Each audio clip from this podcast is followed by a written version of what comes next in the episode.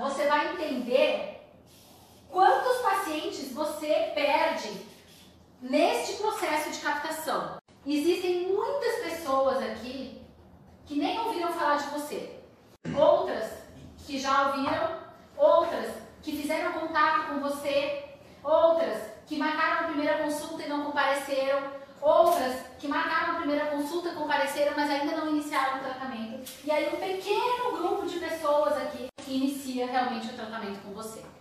O que, que você pode fazer para reduzir a inclinação desse funil? Por isso que o marketing online, digital, ele é direcionado porque ele localiza as pessoas que estão já buscando tratamentos odontológicos ou ele apresenta o tratamento odontológico num conceito de inbound, que é um conceito que ele envolve a pessoa.